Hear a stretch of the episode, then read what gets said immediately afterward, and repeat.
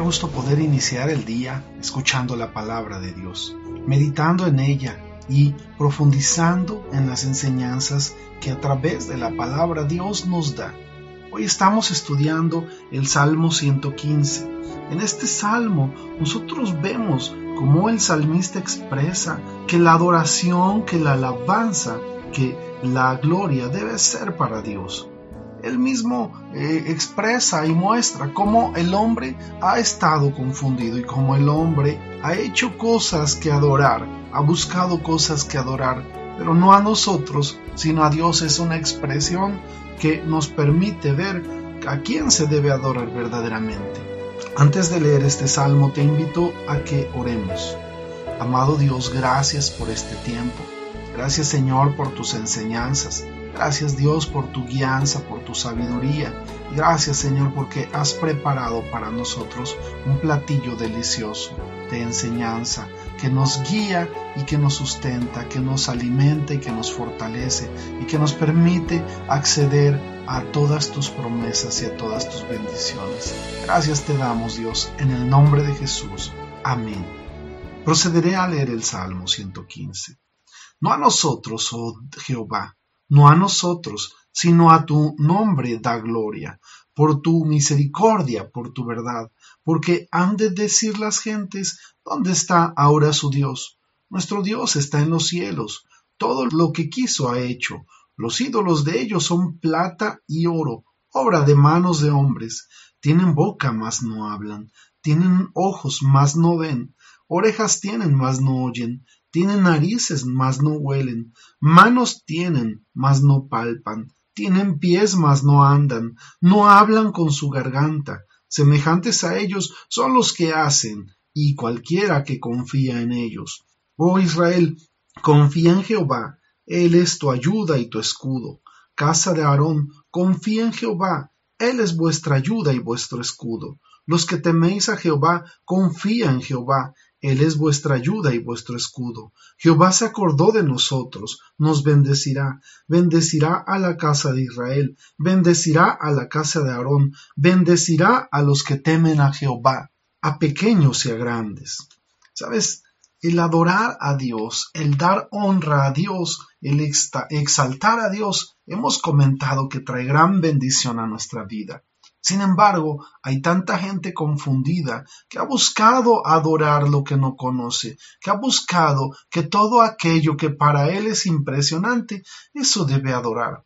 Y esto ha traído maldición a las generaciones pasadas y ha traído una tristeza y una angustia a toda aquella gente que durante años ha vivido confundida, buscando adorar aquello que no conocen y buscando adorar aún las cosas y los objetos. Es algo que hemos estado comentando a lo largo de estos estudios y hoy nos encontramos ante un salmo en el que el salmista comienza expresando no a nosotros, oh Jehová, no a nosotros, sino a tu nombre da la gloria.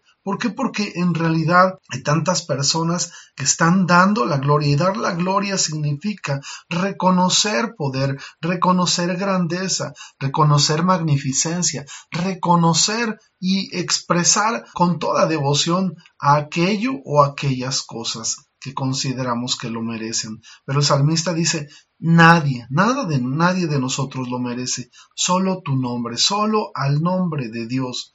Y después el salmista va expresando cómo las personas se pierden y se confunden. Y lo dice de esta forma, primero, ¿por qué voy a dar alabanza a Dios? Porque Él está en los cielos, porque Él ha hecho todo lo que ha querido.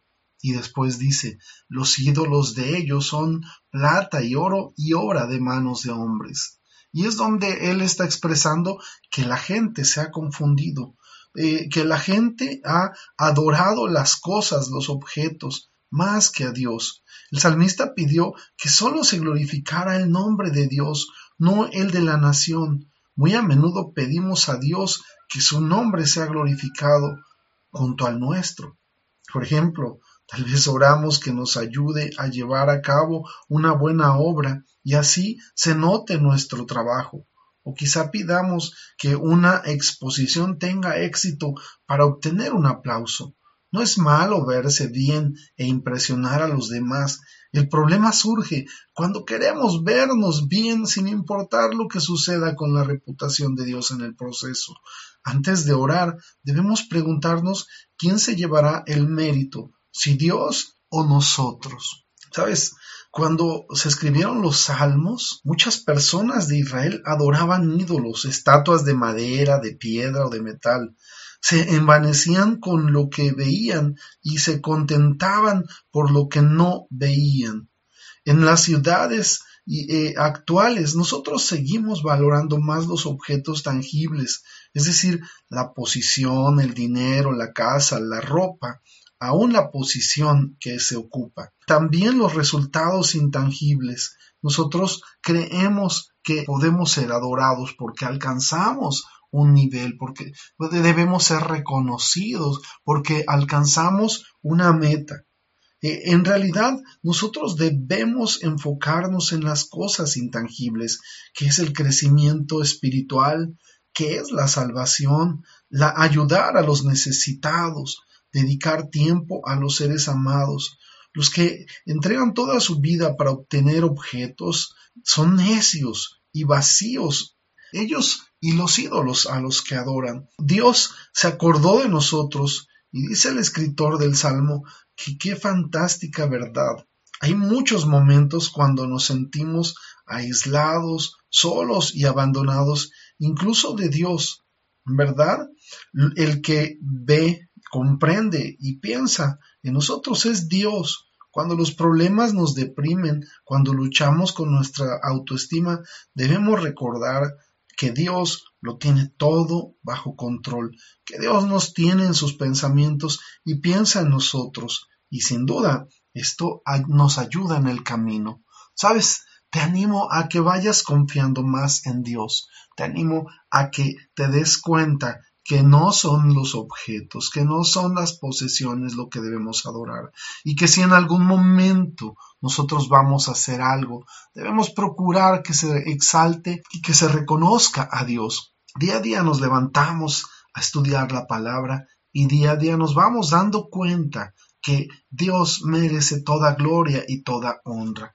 Llega un momento donde Juan, Juan, aquel que anduvo con Jesús, aquel que reconoció en Jesús al único Dios verdadero, el que decidió entregar su vida al ministerio.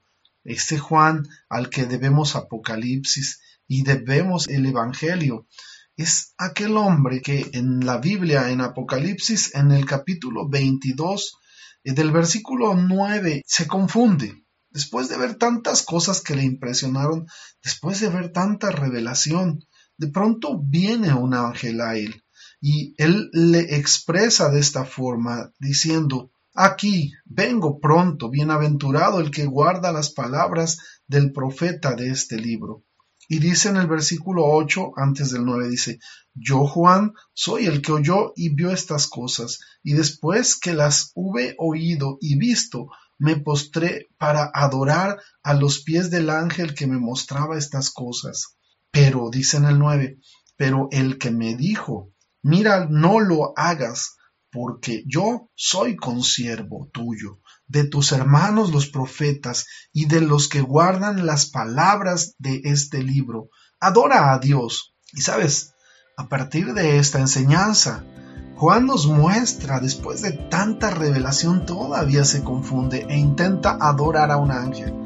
Y muchas veces nosotros pensamos que todo lo que hemos recibido, lo recibimos porque tenemos amuletos, porque tenemos objetos, porque tenemos cosas de las cuales pensamos que se ha recibido el poder.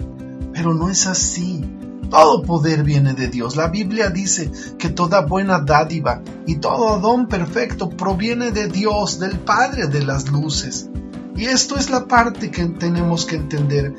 Yo te animo a que si has estado viviendo confiado en objetos, en imágenes, en imanes aún, en cosas semejantes, voltees a ver a Dios y veas que tienes un Dios más grande que esos objetos, que en esos objetos no hay poder, que en esos objetos no hay posibilidades de salvarte, que el único Dios verdadero, como dijo el salmista, está en los cielos y ya hizo todo, ya concluyó todo, ya no necesitamos objetos. Lo que tú necesitas es confiar en la palabra de Dios y es buscar a Dios de todo corazón y es reconocer que en Jesús está todo lo que tú necesitas. Es el nombre que Dios dio para nosotros, el nombre poderoso de Jesucristo. En Él debemos confiar. En Jesús está nuestra fe y confianza. Que Dios te bendiga, que tengas excelente día. Amén, amén y amén.